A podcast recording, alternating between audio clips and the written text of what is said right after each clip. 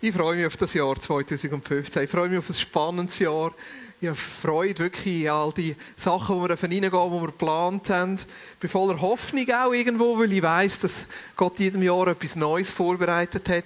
Wir haben das Losungskärtchen auch gezogen für die Vineyard aus Jeremia 32, Vers 27. Siehe, ich bin der Herr, sollte mir etwas unmöglich sein. Oh, oh Jesus.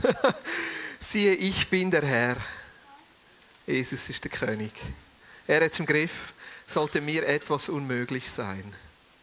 Und ist das, wenn wir sehen in diesem Jahr, dass das Jahr ist, wo du unmögliche Sachen möglich machst im Leben von einzelnen Menschen, dass du unmögliche Sachen möglich machst im Leben von der Vineyard Aarau. Jesus, ich bitte vor allem für Menschen, die dich noch nicht kennen, dass sie durchbrechen können und dich persönlich kennenlernen können. Jesus, ich bitte dich, dass so richtig dein Reich hineinbricht, in allen Facetten. Im Übernatürlichen, aber auch im ganz Praktischen, wenn wir uns an Menschen verschenken. Jesus, es soll keine Not geben unter uns. Es soll keine Not geben in unserem Umfeld, wenn wir uns einfach hergeben und dein Reich durch uns sichtbar wird. Dir ist nichts unmöglich. Jesus, ich bete, dass du heute Morgen zu uns redest dass du unsere Herzen berührst mit einem frischen Wort, mit etwas, das unser Leben ermutigt, zu dir zieht und deine Gegenwart freisetzt. Deinem Namen Jesus. Amen. Wir haben nach den Sommerferien angefangen mit dem Thema in Gottes Gegenwart und aus Gottes Gegenwart leben.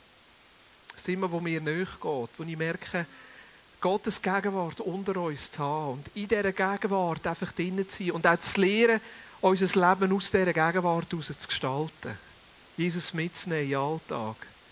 In allen Herausforderungen, in allen Schwierigkeiten in Gott zu erleben und in dem Innen nachher Gottes Gegenwart weiterzugeben. Wir haben uns mit auseinandergesetzt, was bedeutet das in Bezug auf das Bibellesen. Wie lesen wir überhaupt die Bibel? Was bedeutet für uns die Bibel und wie legen wir sie aus? In den letzten äh, Gottesdienst haben wir darüber geredet, wie können wir Gottes Gegenwart im Alltag erleben. Dort ist noch ein, ein besonderes Thema reingerutscht mit der Gestaltung der Zukunft und Vorbestimmung.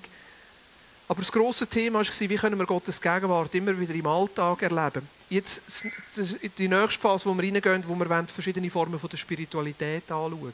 Wie können wir Gott erleben in Verschiedenartigkeit von der Spiritualität? Wir werden mal über das Abendmahl reden. Eben über Prophetie werden wir reden, werden über Träume reden. Einfach verschiedene Möglichkeiten, wie unterschiedliche Leute auch Gott erleben. Und wir werden die Serie noch abschließen vor der Sommerferien mit der Frage, wie können wir Gott in der Gemeinschaft erleben, im Miteinander. Und ich glaube, dass das ein wichtiger Ausgleich ist, weil so viel von unserem Glauben ist mittlerweile individualisiert. Ich und Gott. Und so viel redet die Bibel davon, von uns und Gott, von mir, von der Gemeinschaft, von der Familie, vom Miteinander, von der Gemeinde. Und ich glaube, es ist wichtig, dass wir da noch einmal einen neuen, ja, einen neuen Ausgleich bekommen. Aber heute möchte ich noch einmal auf das Thema, wie können wir Gott erleben in unserem Alltag. In unserem Alltag, in Gottes Gegenwart und aus Gottes Gegenwart erleben, weil ich glaube, dass Jesus bei jedem von uns dran ist. Bei jedem von uns. Ich glaube nicht, dass Jesus bei jedem Nachbar dran ist, bei jedem Arbeitskollegen, bei jedem Lehrer. Egal wie schlecht er jetzt seine Prüfungen macht und korrigiert. Bei jedem Chef. Ja, dass Jesus bei jedem Menschen dran ist und danach sucht, ihm den Vater zu zeigen, seine Liebe zu zeigen. Und er lädt uns immer wieder ein, in das hineinzukommen, was er am tun ist. Er lädt uns immer wieder ein, Teil zu sein von dem, was er tut. Und eine Bibelstelle aus dem Alten Testament, die mich in diesem Zusammenhang recht stark beschäftigt hat, letzten Tag und Woche, ist Jesaja 57. Ich lese ab Vers 13b. Ich nehme hier einen Vers mit drin raus, weil vorher ist es so relativ, äh, wie soll ich sagen, ein bisschen negativ. Ja. Der Jesaja wettert über all die, die nicht mit Gott leben. Er wettert über all die Israeliten, die fremde Götzen anlaufen. Und, und es ist alles so, so ein bisschen destruktiv und ein bisschen negativ. Ja. Und eigentlich ist es immer wieder eine Einladung, die Freunde Götter loszulassen. Und da, wo wir heute Morgen gesungen haben, sagen Jesus, du sollst der Mittelpunkt von meinem Leben sein. Und in dem zweiten Teil von Jesaja 57 beschreibt Jesaja eigentlich das, was nachher bedeutet, mit Gott zu leben, mit Gottes Gegenwart zu leben, in Gottes Gegenwart zu leben. Und es fängt mitten in dem Vers nachher an mit, wer sich aber in mir birgt, wird das Land besitzen und meinen heiligen Berg erben. Der Herr sagt, schaufelt fleißig und baut eine glatte Straße, bahnt meinem Volk einen Weg ohne Hindernisse. Denn so spricht der Hohe und Erhabene, der in der Ewigkeit wohnt, der dessen Name der Heilige ist. Ich wohne an der hohen heiligen Stätte und bei denen, die einen zerschlagenen und gedemütigten Sinn haben. und die Gedemütigten neu zu beleben und die zerschlagenen Herzens wieder neu aufleben zu lassen. Denn ich werde nicht für immer hadern und nicht ewig zornig sein. Wenn es so wäre, müsse der Geist des Lebens vor mir verschmachten, die Seele des Menschen, die ich selbst geschaffen habe. Ich war wegen seiner Sünde der Selbstsucht zornig, schlug mein Volk und verbarg mich vor ihm. Ich war deshalb voller Zorn, weil es Wege wählte, durch die, durch die es sich von mir abwandte. Ich habe seine Wege sehr wohl gesehen, aber ich werde es trotzdem heilen und leiten. Was für eine schöne Aussage von Gottes Gnade. Auch wenn wir falsch laufen, auch wenn wir uns von Gott abwenden, auch wenn wir einmal Freunde Götter nachlaufen, sagt er, ich habe seine Wege, ich habe deine Wege sehr wohl gesehen, aber ich werde es trotzdem heilen und leiten trotzdem heilen und leiten. Ich werde mein Volk einen Trost bringen, der alle Trauernden erreicht. Ich will es zu einem dankbaren Volk erschaffen. Frieden, Frieden den Fernen und den Nahen.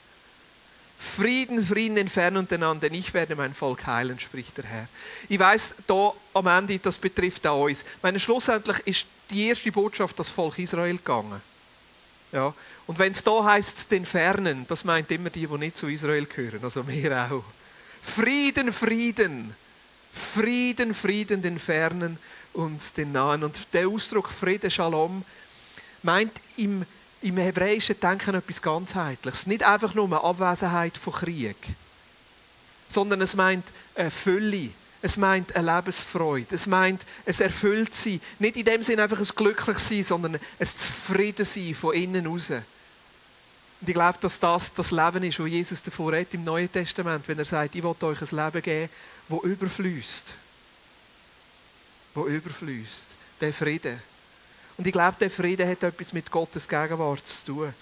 Wenn wir den Text lesen, mir fällt einfach auf, es hat wie zwei Gegensätze drin. Und zwar zweimal. Der erste Gegensatz ist gerade am Anfang von dem Abschnitt, die Vers 13. Da heißt es, wer sich aber in mir birgt, wird das Land besitzen und meinen heiligen Berg erben. Also im Alten Testament sehen wir ja viel, vor allem dort, wo es prophetisch und poetisch wird, dass Sachen wiederholt werden. Und manchmal werden Sachen wiederholt, um das wirklich klar zu machen, aber eigentlich bedeutet es das Gleiche. Da habe ich das Gefühl, ist die poetische Sprache, die wie zwei Aspekte aufzeigt. Wer sich aber in mir birgt, wird das Land besitzen und meinen heiligen Berg erben. Das redet von zwei unterschiedlichen Sachen. Das Land besitzen ist ein Ausdruck vom Jetzt und Da. Für Israel hätte es bedeutet, in Frieden in ihrem Land zu leben. In dem Land, wo Gott ihnen geht, in Frieden in dem Land ihnen können zu leben. Für uns bedeutet das Land zu besitzen, jetzt schon da, in dem innen können zu leben, wo Gott für uns hat in dem Frieden, in dem Shalom können zu leben. Da jetzt Gottes Gegenwart können zu erleben. Für die, zu dieser Zeit hat es geheißen, die Früchte von dem Land zu geniessen. Für uns heute bedeutet es jetzt schon Anteil haben an dem himmlischen Erbe. Himmlischen Erbe. Und jetzt da schon dieser Gegenwart in dem Frieden können zu leben. Und das andere ist nachher, und meinen heiligen Berg erben. Erben ist ja etwas, wo immer irgendein kommt. Und der Berg redet im Alten Testament eigentlich vom Himmel, von der zukünftigen Erwartung. Also wenn das Alte Testament in dem Zusammenhang von einem Berg redet, redet es nicht von dem, was wir jetzt hier erleben können, sondern von dem, was erst noch kommt. Von dieser ewigen Hoffnung, die von uns aufbewahrt ist, vom Himmel von dieser Ewigkeit, wo wir die Fülle nachher werden erleben, ein Leben, das über den Tod ausgeht. Und ich glaube, dass es immer wieder beides braucht. Dass es auch in unserem Glauben, in unserer Perspektive es beides braucht. Der Glaube, der hier jetzt real wird. Weil wenn mein Glaube hier jetzt nicht real wird, dann ist es einfach nur eine Ideologie. Dann ist es einfach nur ein Weltbild, ist ein schönes Denken. Aber wenn mir das Wasser bis zum Hals steht und ich sage, ja, irgendein kommt dann Hoffnung, dann bringt mir das relativ wenig. Und auf der anderen Seite, wenn unsere Hoffnung nur in dem jetzt ist, wo da ist, dann ist unser Glaube sehr schnell oberflächlich. Da habe ich manchmal ein bisschen Angst, dass wir zu stark in diese Richtung tendieren. Gerade in der heutigen Zeit, wo wir erwarten, jetzt geheilt zu werden, jetzt reich zu werden, jetzt alles schon zu haben, dass unser Glaube sehr oberflächlich und vor allem auch sehr selbstzentriert wird, weil es immer nur um mich geht, immer nur um mein Wohlbefinden geht, immer nur um mein Sagen geht. Und ich finde es schön, wie Der Jesaja uns in einer Prophetie beides aufgezeigt. Und ich glaube, wir brauchen beides, die beiden Gegensätze, die dort drinnen sind. Im Land jetzt zu leben und gleichzeitig den Berg Gottes zu erben. Das ist der eine Gegensatz, der gleichzeitig sich ergänzt in dem Textabschnitt. Der zweite Gegensatz ist fast noch krasser. Der kommt noch in Vers 15. Da heißt es, denn so spricht der Hohe und Erhabene, der in der Ewigkeit wohnt, der dessen Name der Heilige ist. Ich wohne an der hohen heiligen Stätte und bei denen, die einen zerschlagenen und gedemütigten Sinn haben, um die Gedemütigten neu zu beleben und sie zerschlagenen Herzens wieder aufleben zu lassen. Es fängt damit der Hohe und Erhabene, der in der Ewigkeit wohnt, der dessen Name der Heilige ist. Gott, wo für sich selber sagt durch den Prophet Jesaja, ich wohne an der hohen heiligen Stätte. Jesaja zeichnet da ein Bild von Gott als der König. Ein bisschen der Unnahbar. Der, der über uns steht. Gott, wo Gott ist. Gott, es im Griff hat. Gott, der etwas sagen kann und es passiert. Mir erinnert die Beschreibung von Gott sehr stark an das, was Paulus nachher aufnimmt im, ersten, im Epheser Kapitel 1. Wo er von von Jesus schreibt, von dieser Auferstehungskraft, die er in Christus hat wirksam werden lassen.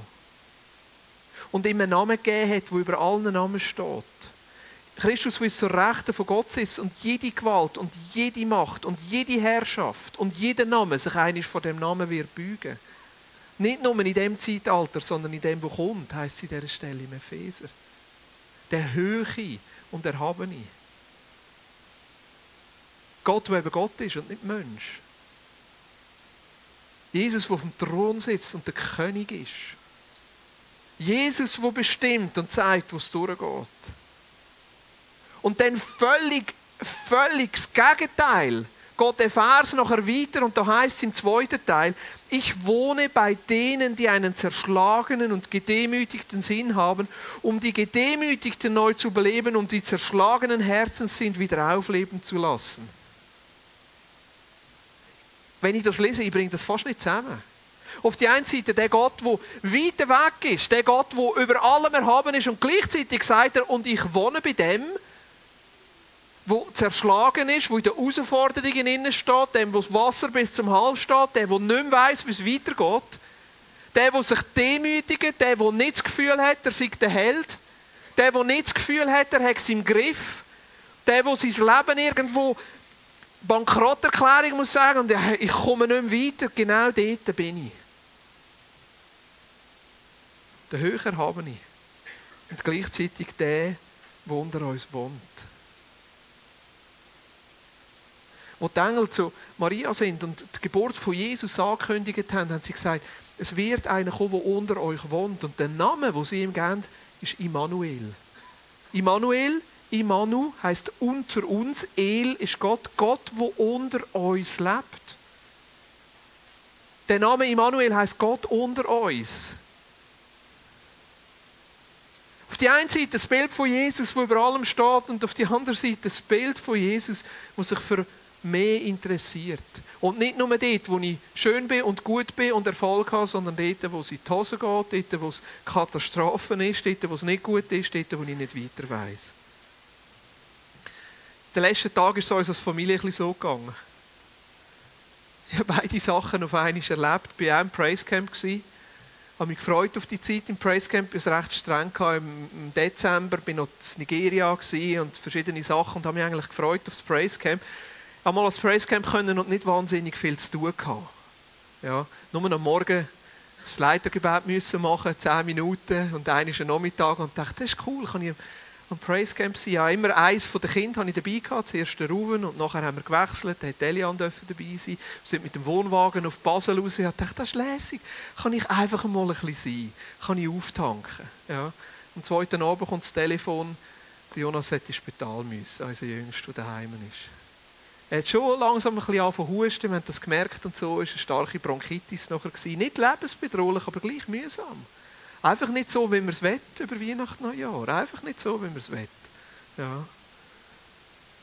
Ja, und ist er halt im Spital gewesen, und wir haben am nächsten Morgen den Wohnwagen halt wieder zusammengepackt, sind heimgefahren. Ja, und so hätte unsere Neujahrszeit. Wir sind übrigens noch im 2014. Wir haben gesagt, wir feiern erst Silvester und Neujahr, wenn der Jonas heimkommt. Und am Anfang haben wir gedacht, ja, Silvester kommt er heim. Am Anfang hat es nicht so langweilig ausgesehen. Aber nachher hat sich hergezogen und am Silvester hat er nicht heim können. Und am 1. Januar auch noch nicht heim können. Am 2. Januar hat er auch noch nicht heim können. Am 3. Januar hat er auch noch nicht heim können. Jetzt vorher habe ich ein SMS bekommen mit dem Foto, wo er sagt, aus dem Spital. Heute Morgen hat er endlich heim dürfen.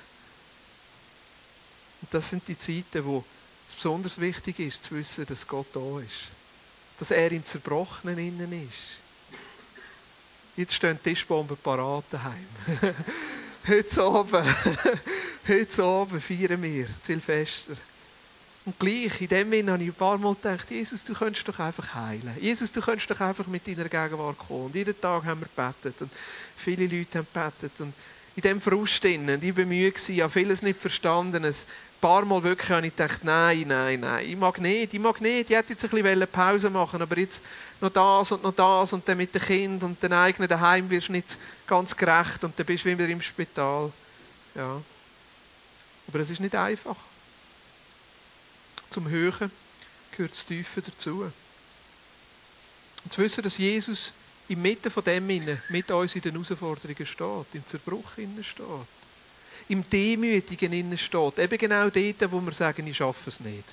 Eben genau dort, wo wir sagen, ich habe es nicht im Griff. Eben genau dort, wo wir nicht unsere Glaubensmuskeln aufpumpen und sagen, ich, wo glaube, mir ist alles möglich, sondern zulassen, dass er in dem Zerbruch innen etwas wirken kann. Und gleichzeitig habe ich in dieser Zeit immer wieder gemerkt, wie es nicht einfach nur der Zerbruch ist, sondern gleichzeitig Jesus eben auch der Höhe ist. Und wenn er mir hilft, auch in all diesen Herausforderungen innen immer wieder den Kopf zu haben und eine andere Perspektive zu bekommen und zu sagen, Gott ist Gott und er steht drüber. Das Leben geht weiter und auch für uns fährt irgendein ist 2015 an. Irgendein ist er und Jesus wird eingreifen. Er ist beides. Er ist beides. Jesus, der nöch ist und Jesus, der der König ist. Jesus, der in all diesen Herausforderungen mit uns im Alltag drin steht und gleichzeitig, wo über allem anderen steht und auch eingreifen und Sachen kann verändern Ich denke, jeder von uns kennt die Momente im Leben. Du kennst die Momente im Leben auch. Bin ich sicher. Dass jeder von uns die Momente im Leben kennt, wo wir Anschlag kommen, wo wir anstehen, wo wir selber nicht weiter wissen. Und gerade dort ist es wichtig, dass wir den Zugang finden in Gottes Gegenwart. Gerade dort ist es wichtig, dass wir den Zugang finden zu dem Gott, wo auf die einen Seite Immanuel ist und auf die andere Seite der König ist von dieser ganzen Welt. Und ich glaube, dass es kein Zufall ist, ob wir in diesem Moment auch schaffen, in Gottes Gegenwart zu kommen. Manchmal ist Gottes Gegenwart wie ein Geschenk, das wir wenig erklären können. Manchmal passiert es doch, dass wir einfach merken, jetzt ist Gott da. Jetzt ist er einfach da. Manchmal geht es mir so im Gottesdienst. Ich weiß nicht einmal, was anders ist. Ob man jetzt bei der Gitarre G7 oder G gespielt hat, ich glaube nicht, dass das den Unterschied ausmacht. Vielleicht ja. Vielleicht macht es den Unterschied aus, aber manchmal merkt man doch einfach so, jetzt kommt Gottes Gegenwart. Jetzt ist er einfach da. Und manchmal ist es doch auch so im Alltag. Manchmal, plötzlich merkt man jetzt, jetzt äh, darf ich Gottes Gegenwart erleben. Eine besondere Gnade, einen besonderen Zugang. Aber in anderen Fällen merke ich, wie es auch an mir liegt, mein Herz aufzutun. Wie es auch an mir liegt, Gott zu suchen. Mich aktiv aufzumachen und vor allem in meinem Alltag einen Lebensstil zu kultivieren und einzuüben, wo immer wieder den Zugang in Gottes Gegenwart schafft. Ich möchte noch einmal zurückgehen. Am Anfang von Jesaja-Stelle, da heißt es, wer sich aber in mir birgt, wird das Land besitzen und meinen heiligen Berg erben. Wer sich aber in mir birgt, das Berge, ich habe extra heute Nacht noch die ganzen hebräischen Diktionäre und so vorgenommen, weil ich genau wissen was das für ein Wort ist. Ich bin auch nicht ganz schlau geworden. Es ist lang gegangen, bis ich herausgefunden habe, auf einen Wortstamm es ist. Chesé. Ja. Oder Chasa. Heißt eigentlich Zuflucht suchen. Schutz suchen. In die Höhle hinein sich verstecken. Das ist so, wie es ein bisschen übersetzt wird. Aber es wird auch in verschiedenen Zugang immer wieder mit Gott gebraucht. Auch mit Göttern gebraucht. Wer bei anderen Göttern geht, geht Zuflucht suchen, heisst es an einer Stelle. Das sollen wir nicht machen. Also es ist ein Ausdruck, der sehr aktiv gebraucht wird, für sich beschützen vor Angriff oder Schutz suchen vor Angriff, aber auf der anderen Seite sich bei Gott bergen. Und ich glaube, dass das etwas Aktives ist. Ich glaube, dass das ein Ausdruck ist von unserem Glauben. Sagen, Jesus, ich berge mich bei dir, ich vertraue auf dich, ich vertraue auf das, was du für mich tust. Mein Erbe, mein Land, mein Berg, wo wir kommen, ist nicht das, was ich machen kann, sondern ist das, was du für mich da hast. Und gleichzeitig ist es noch mehr als einfach nur der allgemeine Glaube, den wir haben an Christus und seine Auferstehungskraft, sondern es ist auch etwas ganz Praktisches. Ein Lebensstil, wo wir einüben, uns immer wieder bei ihm zu bergen. Immer wieder bei ihm Zuflucht zu suchen.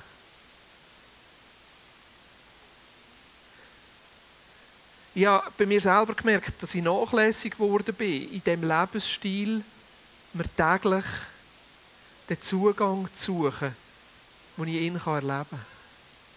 Ich meine, ich, bete so viel und ich lese so viele Bibeln und da etwas vorbereiten und dort etwas vorbereiten. Und manchmal habe ich das Gefühl, ich werde fast zu einem christlichen Profi. Ja, das ist schon mein Beruf. Das können Sie auch von mir erwarten, dass ich ab und zu die Bibel lese. Aber ich habe gemerkt, das ist etwas anderes, wenn ich Gott in meinem Alltag erleben will. Wenn ich immer wieder neu für mich persönlich, weil in erster Linie bin ich nicht Pfarrer oder Pastor oder Leiter von einer Kirche, sondern in erster Linie bin ich Boris, das Kind Gottes wo selber immer wieder den Zugang finden für mich, für meinen Alltag, für meine Familie, für das, was er mir persönlich sagt. Und ich habe mich neu aufgemacht. Nicht, dass das ganz eingeschlafen wäre, aber ich habe gemerkt, wie es von mir selber auch wieder ein Aufmachen braucht. Einen Ort bei Gott suchen, wo ich geborgen bin, wo ich angenommen bin. Einen Ort bei Gott suchen, wo ich den Frieden, den Shalom, den er hier zuspricht, auf einer täglichen Basis erleben kann. Ein Ort, wo ich selber wieder zur Ruhe kommen kann. Ich bin eigentlich nicht so, ich bin ein Geschäftiger. Ich will Sachen machen, ich will Sachen anpacken. Mir fällt das schwer. Und gleichzeitig merke ich, wenn ich am Morgen nicht mir immer wieder Zeit nehme und das einübe, dann fehlt mir auch etwas den Tag durch. Für mich ist es wichtig geworden, gerade jetzt in den letzten Tagen, wo es ein bisschen auf und ab ist, gerade dann besonders den Zugang zu haben den Zugang zu haben, wo ich im Laufe des Tages irgendwann merke, jetzt kann ich einfach bei Gott sein. Bei dem höheren Gott, der über allem steht und gleichzeitig bei dem Gott, wo mir einen Zugang schenkt in seine Gegenwart, auch in allen Herausforderungen. In. Ja. Ich mache es jeweils so, dass ich eine Zeit nehme, wo ich bete. Und ich habe mir es angewöhnt, in der letzten Zeit vorformulierte Gebete zu brauchen. Ich habe gemerkt, mir hilft das. Es gibt so ein lässiges Frühgebet von Patrick. Das war so ein irischer Mönch, der die Engländer nachher evangelisiert hat und umgereist ist. Ich weiß nicht aus welchem Jahrhundert und ich weiß auch nicht, in welcher Form ich es habe. Aber regelmäßig nehme ich das für und das fängt ganz einfach an. Ich erhebe mich heute in gewaltiger Kraft. In Anrufung der heiligsten Dreifaltigkeit. Merkt ihr, es tönt schon so komisch. Aber mir, mir hat das angefangen helfen, einen Zugang zu geben, einen anderen Zugang zu geben, wo ich mir am Morgen früh, wenn ich vielleicht noch nicht so klar denken kann, einfach ein Gebet habe, und ich mich daran heben kann.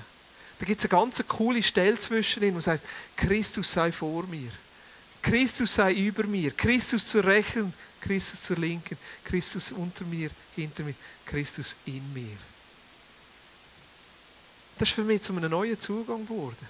Ab und zu nehme ich das Vater unser die sechs Aspekte vom Vater Unser, wo ich durchgehe, wo ich bete dafür, dass, dass ich Gott neu sehe, dass ich dafür bete, dass das Reich Gottes in meinem Leben durchbricht, dass ich dafür bete, dass, dass, dass ich Versorgung erlebe, dass ich Vergebung erlebe, dass ich Führung erlebe, dass ich Schutz erlebe. Ich nehme meistens die Zeit, wo ich, wo ich Bibel lese, im Moment vor allem Psalmen, und ich merke, dass es mir einen neuen Zugang gibt in seine Gegenwart. Und das ist fast das Schwierigste, Zeit zu nehmen, wo ich einfach vor ihm bin und nichts mache. Im Moment stelle ich so einen, so einen iPhone-Wecker. Ich schwanke so zwischen 10 Minuten und 15 Minuten. Einfach ruhig sein und nichts machen. Ja. Äh, für einige von euch klingt das komisch, weil ihr könnt das. Ich kann das nicht. Ja. Ich brauche sicher ein Kaffeetassli, das ist dann nach zwei Minuten schon leer. Dann frage ich Jesus, wer hat es da getrunken, du oder ich?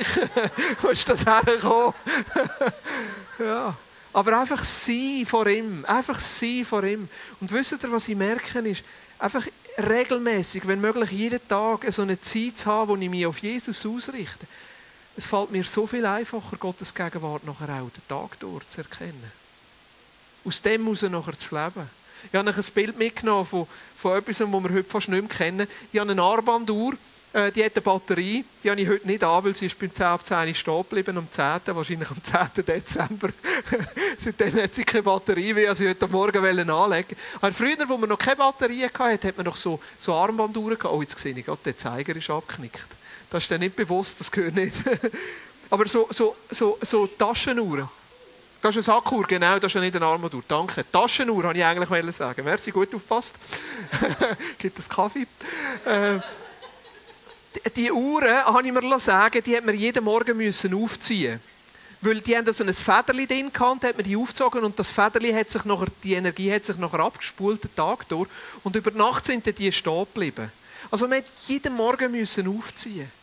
Und ich merke, für mich sind die Zeiten, wo ich, wo ich Gott aktiv suche, das Einüben, auch in Gottes Gegenwart sein, ist wie so ein Aufziehen, das mich füllt. Wo mein Blick auf Jesus ausrichtet, wo mir Energie gibt für den Tag, dass das Motörli auch läuft. Und das Zweite, was man muss machen bei diesen Uhren am Morgen, wenn man sie aufgezogen hat, die sind ja irgendwann in der Nacht stehen geblieben, muss sie wieder ausrichten. Ich weiß nicht, wie sie das früher gemacht haben. Haben sie eine Killenglocke gehabt oder so einen Schreier, der durch die Straße gelaufen ist und gesagt hat, es ist neun oder es ist halb zehn. Aber so Uhren hat man nachher müssen ausrichten. Und ich merke auch so, die Zeit, die Zeit in Gottes Gegenwart ist wie ein Ausrichten ein Eichen, wo wir Zeiger wieder stellen, wo uns helfen. Mir hilft das am Morgen, mit Zeiger auf Jesus zu stellen. Und zu sagen, Jesus, an diesem Tag, ich will mein, mein Leben auf dich ausrichten. Und wenn ich ausgerichtet bin, dann ist es viel einfacher, den Tag durch. Auch Gottes Gegenwart zu erkennen und in Gottes Gegenwart leben und aus dieser Gottesgegenwart zu leben. Das ist jetzt so, wie ich das lebe. Ich weiß, für andere ist es ganz anders. Es gibt Leute, die, die nehmen ihre Gitarre für am Morgen oder ihr Handörgeli oder äh, ein Lobpreis-CD, das ihnen hilft, in Gottes Gegenwart zu kommen, wo sie singen. Da werde ich jetzt meinem Umfeld nicht unbedingt antun, früh am Morgen, dass sie mein Singen hören. Aber für andere hilft das. Andere gehen spazieren, wo sie in der Natur sich können auf Jesus ausrichten oder einfach wirklich Zeit lang ruhig auf einem Stuhl sitzen. Wieder andere nehmen einfach eine Bibelstelle und denken darüber nach. Äh, meine Eltern haben so eine Tradition, wo sie die Losungen lesen oder miteinander etwas machen. Was, was ich immer wieder mache, wirklich auch beim Betten, ist, dass ich mich wieder mit, mit anderen Leuten zum Betten treffe. Dienstag am Morgen beten wir immer als Ehepaar. Mittwoch am Morgen Frühgebet, Viertel ab sechs da. Sind alle herzlich eingeladen. Das ist eine gute Möglichkeit, miteinander in den Tag zu starten und zu beten. Am Donnerstag am Morgen haben wir ein paar Männer aus dem Quartier ja, das ist am 6 Uhr am Morgen noch heavy, wenn die schon jemand sieht. Ja. Aber es hilft, miteinander zu beten, miteinander die Taschenuhr aufzuziehen und miteinander den Zeiger auf Jesus auszurichten. Jesaja 57, 13, ich möchte mit dem Vers abschließen. Wer sich aber in mir birgt, wird das Land besitzen und meinen heiligen Berg erben. Wer sich aber in mir birgt, wird das Land besitzen und meinen heiligen Berg erben. Ich wünsche mir das für dich, für mich, wir das lernen. Einfach in unserem Alltag in Gottes Gegenwart zu leben und aus Gottes Gegenwart zu leben. Das Land zu besitzen, das Land, wo Jesus uns gibt und gleichzeitig auch die Hoffnung zu haben auf den Berg, der kommt. Wir haben uns ein paar Minuten Zeit, wir können vielleicht ein bisschen Musik laufen im Hintergrund, dann ist es nicht so still. Wir einfach zwei Fragen mitnehmen. Was hast du das Gefühl, was hat Jesus heute Morgen zu dir gesagt? Was hat dich angesprochen heute Morgen? Muss es nicht unbedingt aus der Predigt sein, aber darf natürlich. Aber was hat dich angesprochen heute Morgen? Wo hast du das Gefühl, da hat Jesus etwas angesprochen und was machst du damit? Ja. Was machst du damit? Ein Schritt mehr als bisher ist genug. Vielleicht sagt Jesus heute Morgen zu dir, hey, nimm dir fünf Minuten jeden Morgen. Oder dreimal pro Tag, fünf Minuten. Oder lese ein Kapitel in der Bibel. Oder triff dich einmal pro Woche mit jemandem zum Beten. Ich weiß nicht, was für dich dran ist. Das soll Jesus sagen. Das muss nicht ich machen. Er weiß das eh viel besser, was für dich dran ist. Aber was hat dich angesprochen heute Morgen? Und was machst du damit? Nehmen uns ein paar Minuten Zeit, jeder für sich. Du darfst natürlich gerne nachher auch den Tisch austauschen, dürfen füreinander beten. Und nachher nehmen wir noch eine Zeit, wo wir einfach den Heiligen Geist einladen und ihn wirken